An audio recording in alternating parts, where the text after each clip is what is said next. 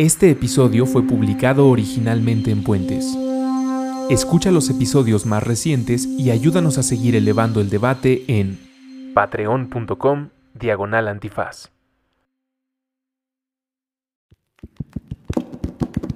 No se dice provincia, no se dice provincia. Borrando líneas en el mapa a través de puentes, con Patti de Obeso. Disponible en Spotify, iTunes y puentes.mx.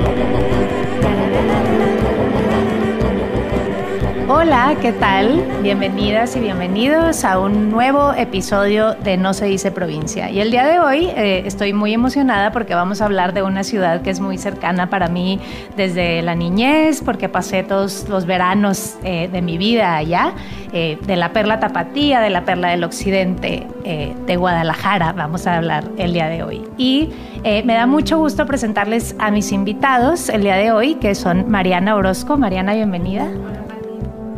Muchas gracias. y David Gómez Álvarez. Bienvenido, David. Muchas gracias, Pati. Oigan, pues muchas gracias por hacerse el tiempo de, venir y acompañarnos en, este episodio. La verdad es que creo que bueno, hay mucho que decir sobre Guadalajara. Eh, la zona metropolitana, ¿no? que ya es una cosa enorme. Eh, pero bueno, empecemos con la primera pregunta, que es como la pregunta sello de, eh, de este podcast. Y que es si se dice o no se dice provincia. Si les molesta que les digan provincianos, no les molesta, o si les molesta cómo creen que nos deberían de decir. Este es como un sondeo que hacemos al inicio de este, de este programa. Bueno, a mí me parece que está un poco superado el tema. Antes era un poco más ofensivo, creo que cada vez se asimila más. El problema con la palabra de provincia es que no tiene un sustituto claro. Eh, se, ha, intentado el interior de la República, los estados, las regiones, y la verdad es que no es como lo mismo. La, provincia tiene un tono, sí despectivo, visto desde una posición chilanga centralista, pero también un tono como campirano y hasta silvestre, visto desde una perspectiva más como europea, de las regiones europeas. Entonces a mí esa parte yo creo que está superada pero ciertamente... ¿Pero qué es lo superado? O sea, que la gente ya no dice o que no te molesta tanto que digan o... No, yo creo que más bien está normalizado porque muchísima gente lo dice y está asimilado y aceptado por los provincianos que a, falta de una alternativa, pues medio que ya no te ofende, lo tomas como viene y hasta lo reproduces en muchos casos. Bueno, quizá para gente que ha viajado y que ha tenido una capacidad de ampliar su cosmovisión, ¿no? Pero los tapatíos, sobre todo, que somos tan arraigados, que nos gusta tanto lo local, creo que sí les duele todavía, nos duele que nos digan provincia. Porque nos, nos remite a que, ah, entonces en el centro del país sucede todo. En Ciudad de México es en donde está el hervidero cultural, pero acá también tenemos. Entonces yo creo que sí, muchos lo tenemos superado, pero también hay un roce ahí que creo que nos hace falta encontrar el sustituto. Tienes razón, hay una distinción que creo que vale la pena hacer. Una cosa es que te digan provinciano, que es quizá un poco despectivo, y otro la provincia. Es decir, cuando se habla de la región, la provincia, pues eh, yo creo que está más asimilado. Cuando te dicen provinciano es distinto, pero como que hay otros, eh, digamos, gentilicios peyorativos que sí son mucho más ofensivos hoy por hoy, como por ejemplo en el caso de los que somos de Guadalajara, que te dicen tapato o jalisquillo, cosas de ese tipo que sí son como lo que significaba hace algunos años o décadas el provinciano. Pero ciertamente todavía hay mucho resquemor, hay sensibilidad y con, buenas razones, pues. el problema es que no hemos encontrado, insisto, el término sustitutivo al de provincia. ¿Cómo llamarle? Los estados suena horrible. No sé cómo. El interior del país. sí, es, es, que el, más, el, interior interior es pues eh, la capital, la parte central, tierra adentro, ¿no? A mí lo que me pasa eh, eh, es eso un poco que decías tú, Mariana, o sea, que luego tiene que ver el contexto y cómo te lo dicen. A mí lo que me pasa cuando lo escucho a veces es que es como si todo fuera igual, ¿no? O sea, siento que se pierde un poco de, la entidad del resto, de la identidad, perdón, del resto de las ciudades y también em, pues justo eso, como que sí es un término un poco despectivo decir, pues vienes de la provincia, entonces no sabes qué. Pero bueno, entiendo que, el consenso un poco es como el contexto, ¿no? del término. Claro, cómo se emplea, ¿no? Pero ha habido de todo, ¿eh? En los invitados al programa hay gente que dice que le molesta, que no les molesta. Entonces, bueno, pues vamos a eh, encontrando ahí eh, un término, ¿no? Próximamente. Y bueno, eh, antes de entrarle como ya también a, la sustancia del, del, programa y que nos platiquen, porque además Mariana y David son personas que han hecho grandes proyectos en Guadalajara. Mariana vive en la Ciudad de México, pero sigue estando muy conectada con la ciudad. primero, háblenos un poco de, de Guadalajara Eh, la comida típica, que si bien mucha gente conoce, pues habrá quien no o quien se le antoje escuchar.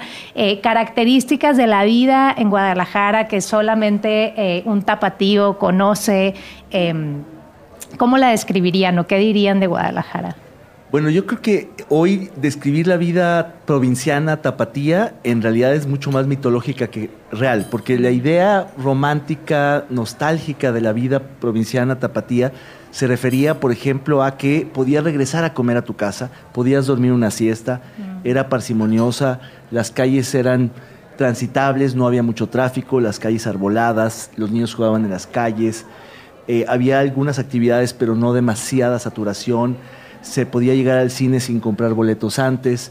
Las tortas ahogadas, este, eh, mejores eh, eran conocidos de las personas, ah, todos los tapatíos saben más o menos quién es, eh, quién es quién en la ciudad. Todo eso ya cambió. Realmente lo que hoy vemos es una Guadalajara metropolitana, mucho menos provinciana, más cosmopolita, mucho más compleja, mucho más fragmentada, más violenta, más convulsionada, más diversa y en ese sentido también han cambiado los rituales y prácticas de la vida cotidiana tapatía. Uno ya no puede regresar a casa, hay un tráfico tremendo, la siesta es difícil de dormir, ya cada vez pues hay que seguirle chambeando, eso se guarda quizá para el fin de semana. Han surgido un montón, por ejemplo, establecimientos que antes no existían, Starbucks, cafés de línea, ya los cafés tradicionales prácticamente desaparecieron. Si uno no compra varias horas sus boletos al cine, hay una cola tremenda y no vas a encontrar lugar, no hay donde estacionarse, es peligrosa, no conoces a los vecinos. Ha cambiado mucho Guadalajara, entonces ya no es esa idea romántica de la provincia parsimoniosa, sino todo lo contrario, aunque guarda algunos aspectos que quizás la parte que muchos de los que aún vivimos ahí o que hemos vivido fuera y hemos regresado o salido o regresado por temporadas, valoramos mucho, que tiene que ver con pues algunas cuestiones estas que mencioné que todavía se pueden, digamos, ver, se pueden recuperar, se sienten todavía y que hacen que la vida sea por lo menos distinta a una gran capital como la Ciudad de México o a otras ciudades importantes de la República. Totalmente de acuerdo, ¿no? A mí que me toca ir y venir constantemente porque mi familia está allá, ya no es esa Guadalajara en donde crecí, ya el, ritmo, las relaciones sociales, la interacción entre esas relaciones es totalmente distinta. Aunque sí les voy a decir que cuando yo regreso a, Guadalajara de, estar en el ritmo de Ciudad de México, sí alcanzo a notar que baja totalmente el ritmo en el que se vive cuestiones muy particulares como el tipo de palabras, el, el, cantadito con el que hablamos, ya sabes, ¿no? Y la, y la, y, la, tostada de pata, y vamos por el tejuino, y todas estas... Este, que justo comentábamos ahorita que ahora hay electrolit de tejuino, ¿no? Increíble, increíble. no sabemos si es un mito, pero estamos, vamos a investigarlo. Yo creo que va a ser un hitazo. y con todo el limoncito y sal para que quede rico. Y, y es, muy, es muy interesante cómo el, el tapatío eh, quiere vivir ese ritmo en el que ha estado acostumbrado y sin embargo el mismo sistema económico, el, crecimiento de la ciudad, pues no se lo permite, ¿no? Entonces siento ahorita Guadalajara en un momento en donde puede hacer de su, de su identidad algo mucho más... Eh, algo más orgulloso de lo que esté, que lo conserve y que no se pierda en este ritmo y, todo el crecimiento en el que se está eh, experimentando por parte del tapatío. O sea, definitivamente lo que ustedes han visto o el factor de cambio primordial en la ciudad es el tema del crecimiento exponencial en los últimos años o otros factores ahí que tienen que ver Yo creo que el crecimiento urbano, eh, eh, digamos la nueva dinámica económica, pero también la complejización de la sociedad misma.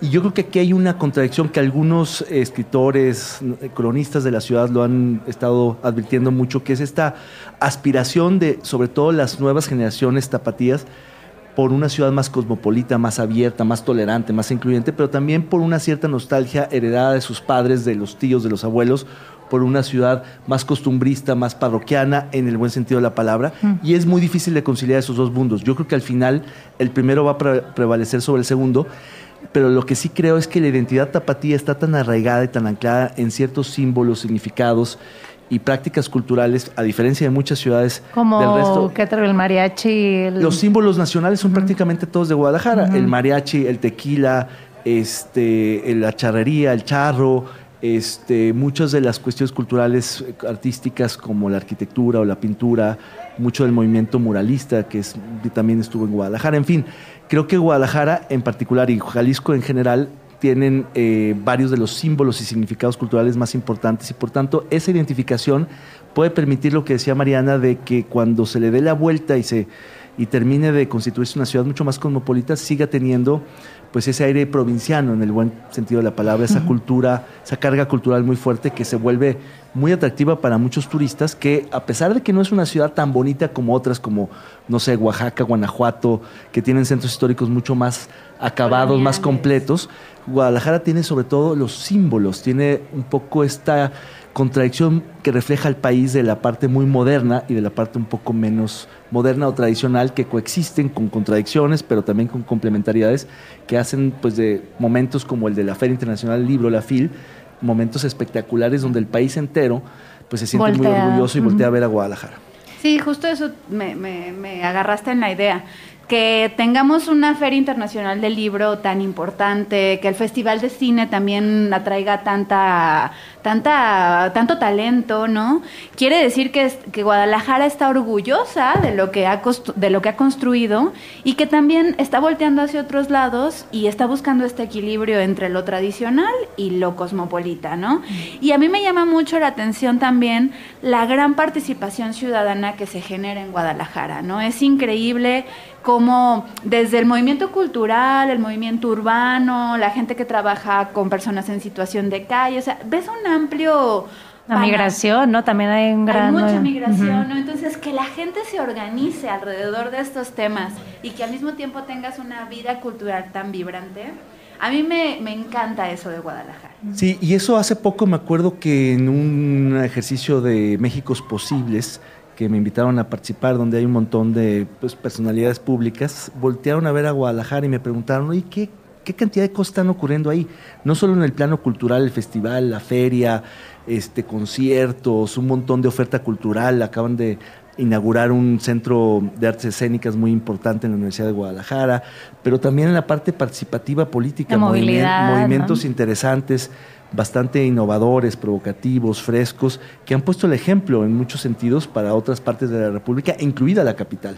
Entonces ahí está una experimentación extraña y que si luego lo trasladamos al plano, por ejemplo, económico, pues también Guadalajara en particular tiene una dinámica económica muy, muy dinámica, muy, valga la redundancia, muy eh, próspera, que ha permitido que sea una de las entidades de mayor crecimiento que más han aportado al PIB nacional, que tiene pleno empleo, que ha generado un montón de fuentes de trabajo y que además son en, industrias en particular de punta, este, electrónica, de software, de tecnologías, hay un movimiento de startups, de emprendimiento impresionante.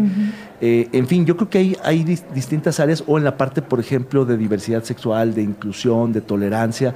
Me parece, Fuerte eso, ¿no? Siendo una ciudad tan conservadora. Que era muy conservadora, porque la sociedad ha cambiado, algunas instituciones no. Entonces hay, por ejemplo, una tensión muy fuerte con la iglesia pero también en, en, una Guadalajara muy católica que se entendía como provinciana, conservadora y demás, también hay una de las iglesias más importantes de este país, que no es católica, pero que tampoco es del cristianismo norteamericano, que es la Iglesia de la Luz del Mundo, cuya sede está precisamente en Guadalajara. Entonces también tienes cosas que surgieron ahí.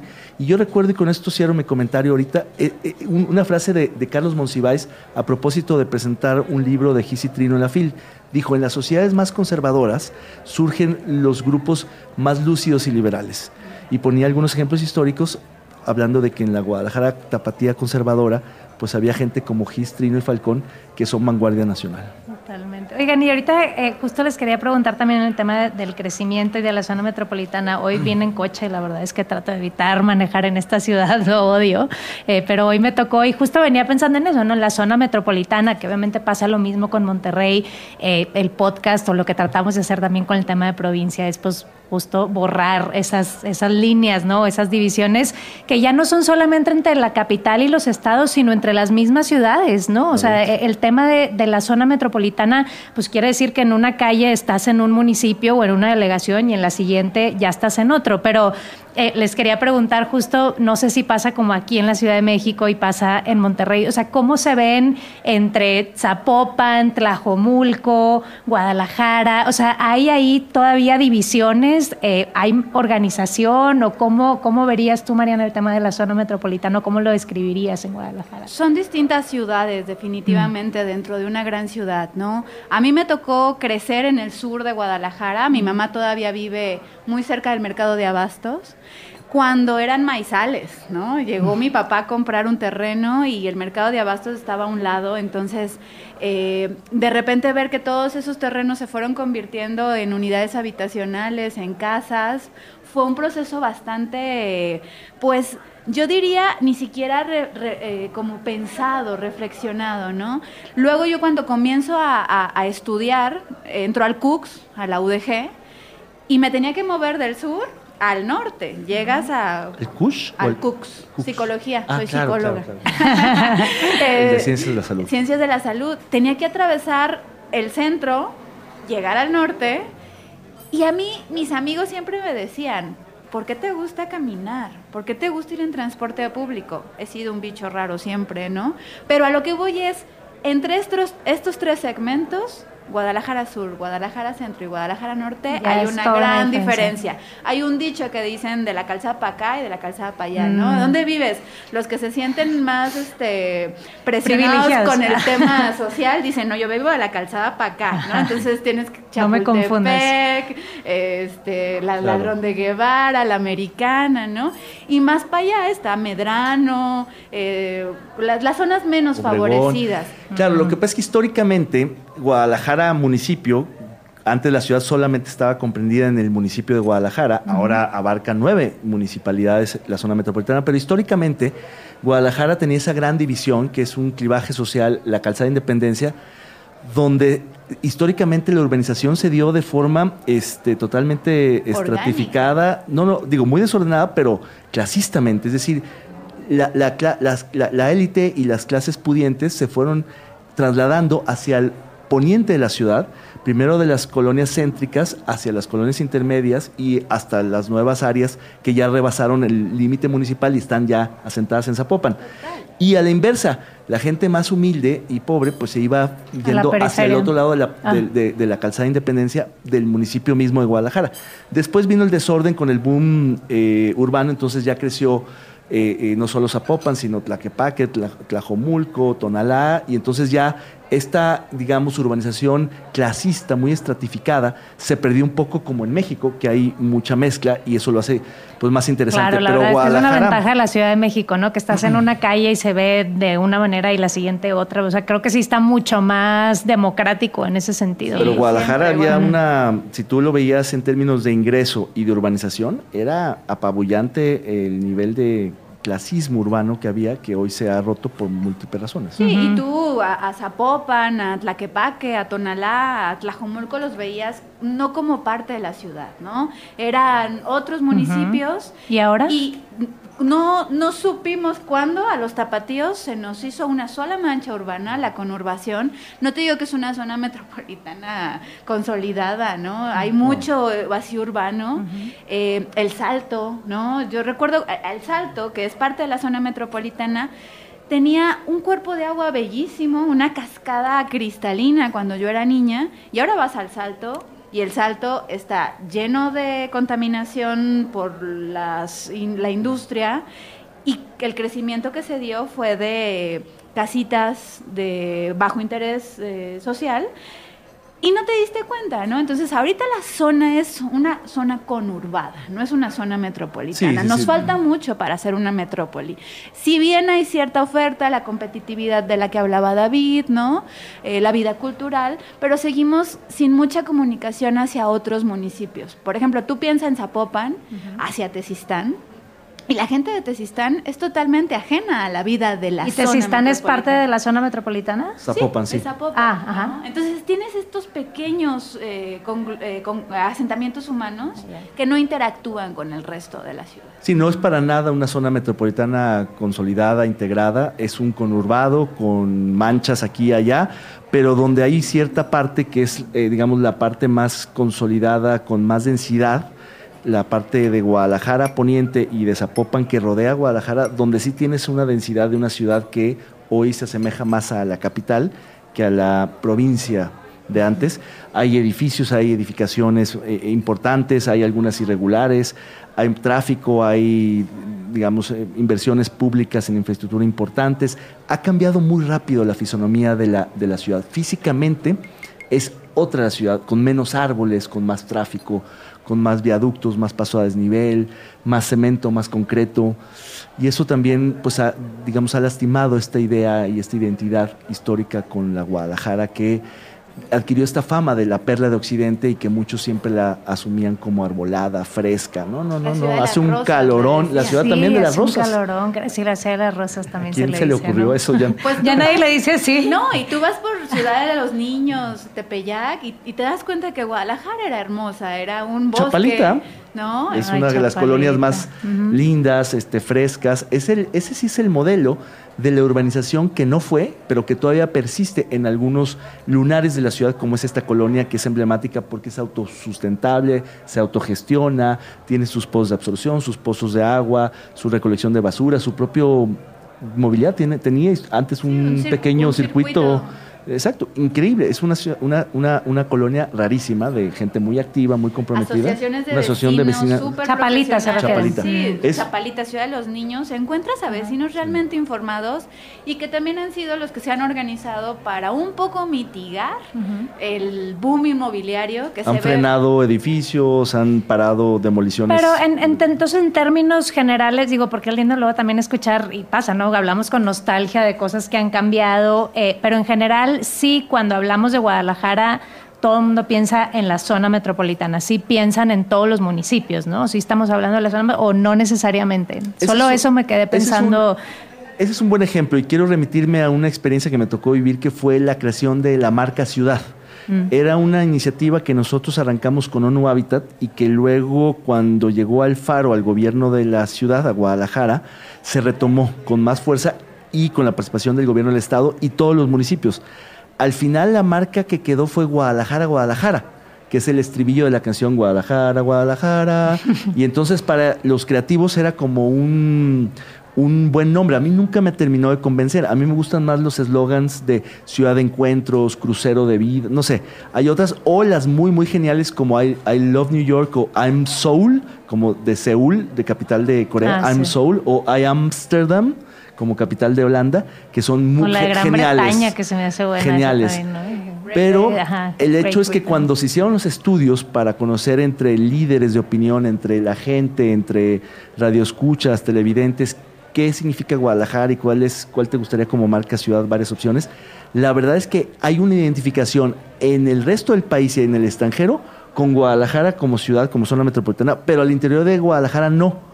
Es decir, si tú vas al extranjero o vienes aquí, tú eres de Guadalajara. Rara vez dices soy de Zapopan o de Tlajomulco. Sí, yo digo que soy de Monterrey y pues, sí, no, no, Y no sí, no, no, sí nací en Monterrey, pero, Pero vives en San Pedro. vivía en San Pero en Pedro, Guadalajara ya hay gente que dice, eh, por ejemplo, los, los que tienen un poquito más de identidad era Tlaquepaque porque era un pueblo histórico, pero ahora hasta los de Tlajomulco están inventándose su identidad que pues, la tienen porque es un municipio pues muy feo junto al aeropuerto, que no tiene historia, que no tiene gracia, y ya se dicen los tlajomulquenses y se sienten orgullosos de algo que se inventaron. pero eso te habla de una cierta... Bueno, tiene su onda, ¿no? También hablar, creo, de, de las propias ciudades, aunque ya eres parte de una, de una cosa más grande. Oigan, y, y quiero como entrarle y aprovechar que están aquí eh, estoy totalmente de acuerdo con lo que dijeron al principio y, y, lo comparto yo siendo de Monterrey y ahora viviendo acá y trabajando en temas igual de proyectos de vecinos y colaborativos. Sí creo verdaderamente lo que dices, Mariana, que sí se ha vuelto una ciudad vanguardia en muchos temas, ¿no? Cuando hablamos de movilidad, cuando hablamos de organización de vecinos, eh, temas culturales, obviamente volteamos a ver a Guadalajara, ¿no? Por lo menos en Monterrey lo tenemos muy en el radar. Y me gustaría que platicaran un poquito como de su trayectoria este, un poco más qué, qué estudiaste en Guadalajara y luego eh, qué, en qué participabas allá y qué te trajo acá. Y bueno, que además sigues muy conectada con ese tema y lo mismo tú, David, como para entrarle a, hablar de justo estos proyectos que están sucediendo en Guadalajara. ¿no? Pues mira, yo, como les decía hace ratito, soy psicóloga. Uh -huh. La Universidad de Guadalajara me, me, abrió sus puertas. Siempre he estado, además, en escuela pública. Uh -huh, a chido. diferencia de Ciudad de México, creo que la, la escuela pública en Guadalajara tiene buen, buen prestigio. Uh -huh. en, desde kinder a universidad, yo estudié en escuela pública y estoy muy orgullosa además, sí. ¿no? De, de, de, decirlo y de, recordar todas esas vivencias que tuve. Por razones extrañas de la vida, mis prácticas de psicología social las hice en un colectivo, una organización civil que David conoce muy bien, el colectivo ecologista Jalisco, uh -huh. y en ese momento el tema de movilidad uh -huh. apenas comenzaba a coquetear en la agenda pública local. ¿2005? Sí, 2004, 2000, 2003 comencé con este tema uh -huh. y había una fundación que le había dado un recurso a, al colectivo ecologista Jalisco y el objetivo de esa donación era posicionar el tema de movilidad urbana en la agenda del entonces gobernador Emilio González Márquez. Y ahí fue cuando, sin saber nada de movilidad, yo comencé a averiguar cómo este modelo de ciudad nos afecta como individuos, ¿no? Y por más que tú le des terapia al individuo, si el individuo sale, pierde dos horas de su día en el tráfico, eh, pasa violencia en el espacio público, pues de qué te sirve la psicología clínica, ¿no? Entonces fue cuando me enfoqué totalmente en la psicología social y comenzamos a hacer un proceso de, de incidencia para que el, los corredores de transporte masivo, las redes de ciclovía, el rescate de espacio público fueran una de las prioridades en ese gobierno. Ahí fue en esos años cuando empezó la, la vía recreativa, que empezó creo que como con 10 kilómetros, 11 y ahora son 60 o no sé cuántos, ¿no? Así es, en ese uh -huh. momento era de un municipio, la impulsa un grupo de empresarios, uh -huh. eh, el, el, alcalde en aquel momento la, la adopta como una iniciativa de gobierno y ahora es metropolitana. ¿No? Entonces, es, es, de las cosas que yo me siento muy orgullosa porque después se comenzó a copiar la vía recreativa, ¿no? Incluso tuvimos vía recreativa antes en Guadalajara que acá en la Ciudad de México. Sí, sí, sí. Una, una chica, seguro que la conocen, Lucy Barriga, estaba allá en Guadalajara y le puso toda la energía. Que por cierto es colombiana y Guadalajara se inspiró en la vía recreativa colombiana, bogotana, Así porque es. ellos empezaron pocos años antes. Esto fue en 2003 con Emilio González Márquez, pero como alcalde. Sí. Después el impulso de la agenda que decías fue con Emilio González Márquez como gobernador en, hasta el 2006. Así es. Porque estuvo 2006, 2002. Y era este grupo de Guadalajara 2020, no uh -huh. sé si, si te acuerdas, pero que pues, ellos querían, a como diera lugar, mm, copiar el modelo colombiano. Después entra Emilio a uh -huh. la gobernatura y estábamos con el tema del macrobús, acompañando en la implementación, generando un marco de gobernanza sobre todo, ¿no? A nosotros nos interesaba como colectivo que el proyecto tuviera participación de los transportistas, que no lo sacaran, porque si no íbamos a tener otro problema Híjole, social. Ese gremio es todo un tema, Y ¿no? que se sí. hiciera con toda la, la el expertise del, de, de, la gente en Guadalajara, porque hay cuadros técnicos muy fuertes y de la sociedad civil que no eran expertos en temas urbanos, pero que querían estar. Uh -huh. Y en medio, un día, nuestro secretario de tránsito se le ocurre una de las vialidades principales de Guadalajara, López Mateos, convertirla en una especie viaducto. de viaducto. No es un viaducto, uh -huh. pero él lo hace a manera de agilizar el tráfico poniendo todos los semáforos en verde, que nunca hubiera un alto. Entonces Guadalajara quedó dividida en dos por un domingo. Y tú veías a los peatones, a los ciclistas, queriendo atravesar hacia el otro lado y de no la había ciudad, manera. Y no había manera. Yo ahí creo, David, tú, tú me dirás tu percepción, pero creo que en ese momento muchos grupos que ya participamos Es en estos temas Mm. nos unimos. Entonces, Ciudad para Todos, Guadalajara en bici, Colectivo Ecologista Jalisco. Pa- Para mí hay dos momentos de quiebre o de inflexión en el movimiento ciclista, en el movimiento urbano, en el movimiento ciudadano. Uno es la- el, el fallido intento de, bueno, en realidad en el plano urbano es, ese es uno, pero también es el puente atirantado. Otro. Cuando talan un camellón muy amplio con muchos árboles para hacer un puente, es otro momento importante de detonación de cambio social. Y en lo político hay otros momentos como la ratificación del auditor superior, que también enardece a la sociedad civil. Pero ese es importante porque ahí lo que cambió, lo que ya había cambiado en muchos grupos promotores, como el que estaba Mariana, el colectivo ecologista de Jalisco, que es una de las ONGs históricas, es el cambio de chip donde ellos y otros más entienden que la prioridad tiene que ser el peatón y después el ciclista y después el transporte colectivo masivo y después el transporte colectivo no masivo y al final el vehículo particular. Ese chip le tomó al gobierno del estado cambiar mucho tiempo más. El gobierno, en, en el momento, el gobernador, en el momento en que se abre la vía recreativa, que era Francisco Ramírez Acuña, tenía una concepción bien distinta. Él todavía apostó todo su sexenio a los pasos a desnivel, que, que salías de uno para encontrarte con un semáforo, volvías a hacer otro, salías del mismo y encontrabas otro semáforo, y así construyó el, El viaducto, viaducto. inconcluso y, y inefectivo de López Mateos, que en algún momento entonces le pusieron no los eh, semáforos en verde, sino en amarillo.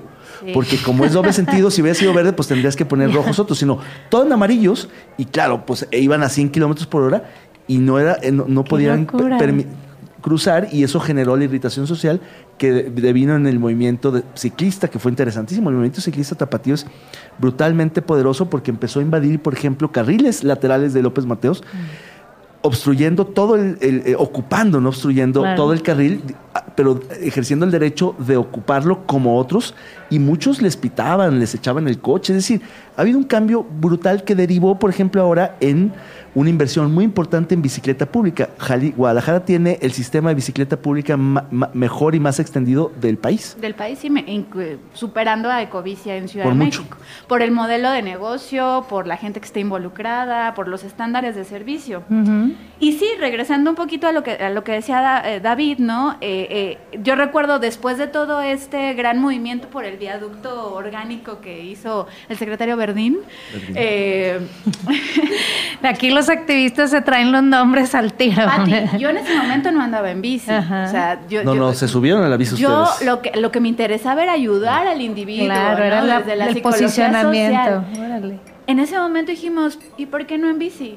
¿No? Y recuerdo perfectamente con Mario Delgado, con Rodrigo de BKT, seguro los conoces, que dijeron, vamos a hacer paseos ciclistas. Eh, y a eso Hubo voy, uno ¿no? masivo, masivo. Fuimos el primer paseo de todos, masivo. Yo recuerdo que estábamos en la autoorganización, porque pues, ¿Todavía era- estamos en 2004 o qué, qué año Poquitos vamos? años después, yo creo que ya eso es 2006. 2006. Ah, ok. Yo, me acuerdo que, que, que Yeriel este, me veía con cara de, ¿y ahora qué hacemos con tanta gente? Porque no esperábamos que llegara Luego tanta hubo gente al paseo de Mm. todos. Otro ¿no? grupo, porque se organizaron varios, y el más grande, que era el, el- el de un chavo greñudo grande, que luego se- una vez hubo una, una, una- un grupo Saludos, como de nos está 10 escuchando. 10 mil, llegaron a tener 10 mil, 15 mil usuarios. Yo recuerdo uno- un video de todos los ciclistas tomando federalismo en una parte que tiene como una loma impactante, parecía la- el kilóm- kilómetros de Wow, ciclistas en la noche con lamparitas, celulares, eh, encendedores, precioso, que eran cuando se, una vez se conjuntaron todos. Pero ahí el, o sea, el posicionamiento, el objetivo era decir queremos que A haya de todos podemos compartirla y inspirados en los critical más de Nueva York, de. San Francisco, Ajá. pues los tapatíos dijimos, ¿por qué no? Nos subimos a la bici y comenzamos así un, un movimiento ciclista que inspiró a otras ciudades.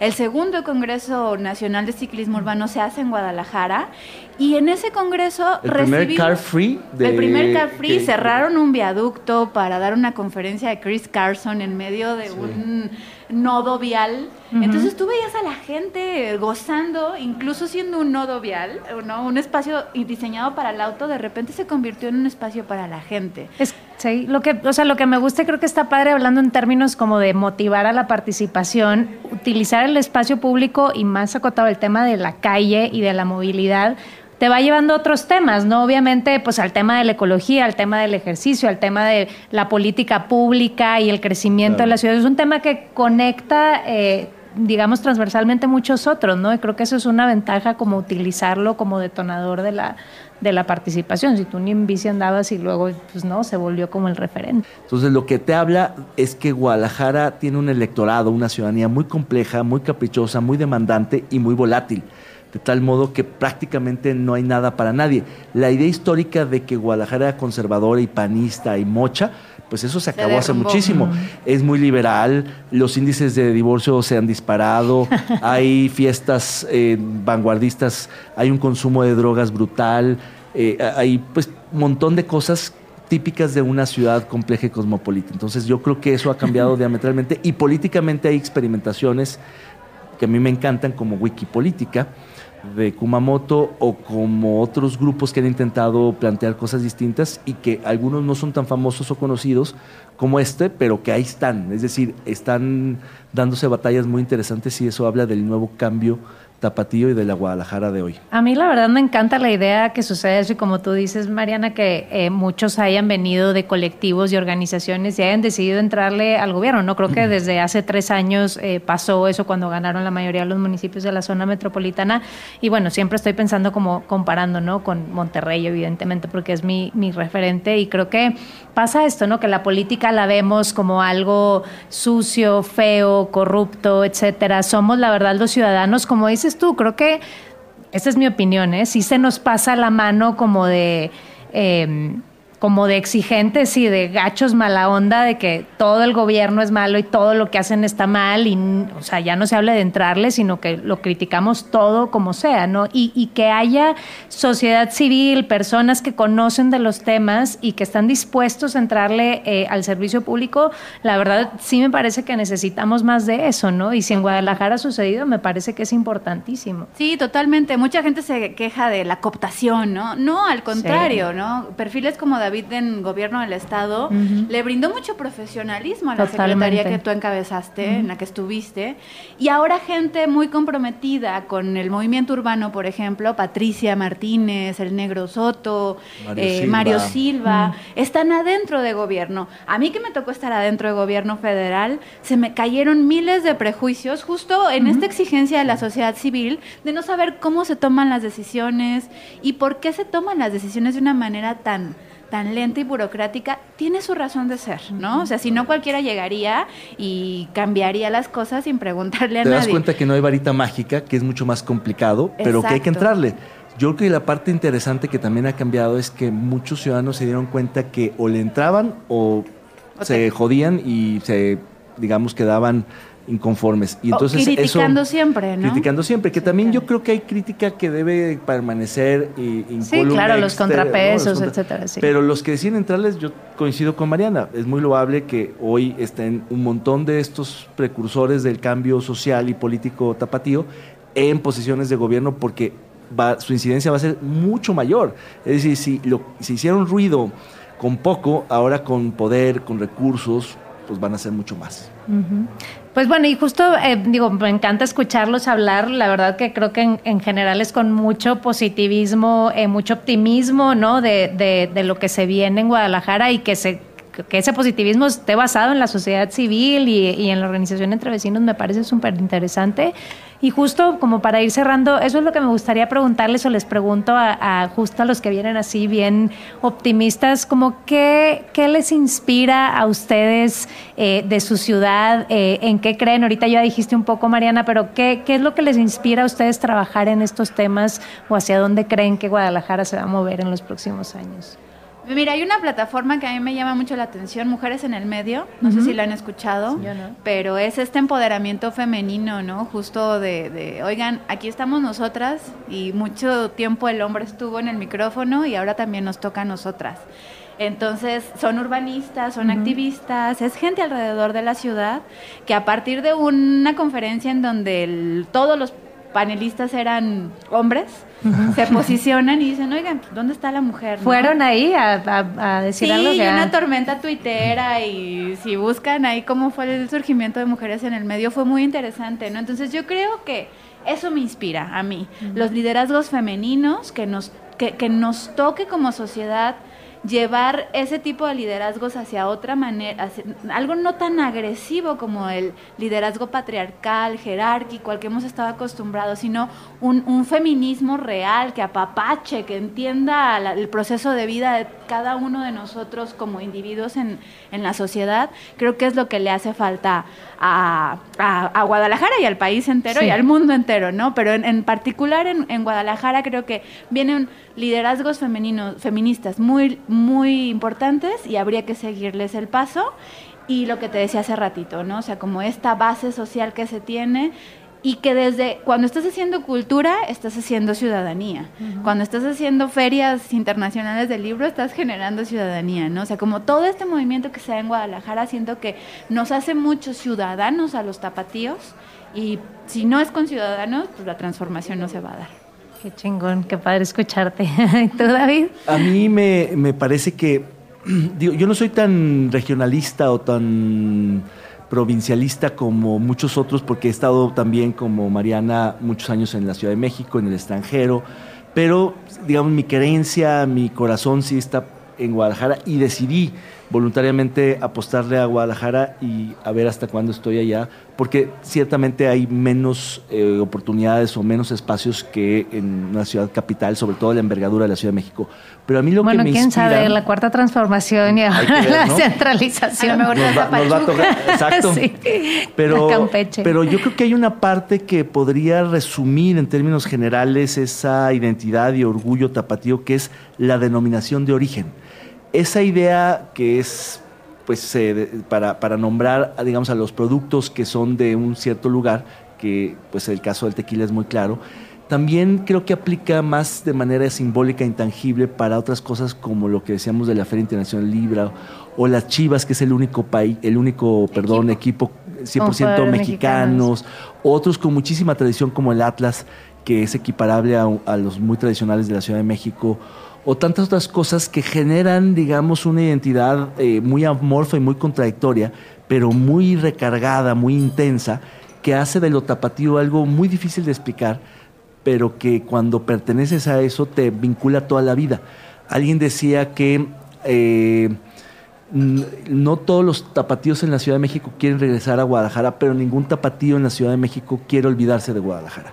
A diferencia de los que salen, por ejemplo, de estados más, menos grandes como, no sé, Colima o Tlaxcala, que rompen completamente y se vienen y se asimilan y jamás vuelven, u otros que, que quizás sí piensan en volver como Nuevo León o, Jalisco. El caso de los tapatíos que están aquí, que deciden no volver, siempre están vinculados de alguna manera, mucho más fuerte que otros estados, y eso tiene que ver pues con esta cuestión muy eh, compleja que la resumía el perro Bermúdez en el síndrome del Jamaicón Villegas, que cuando se fue a estudiar perdón, a jugar fútbol a España, en algún momento decidió renunciar y regresarse y le preguntaron que qué pasó y dijo, extraño a mi cobija, el, tejuino y a mi mamá.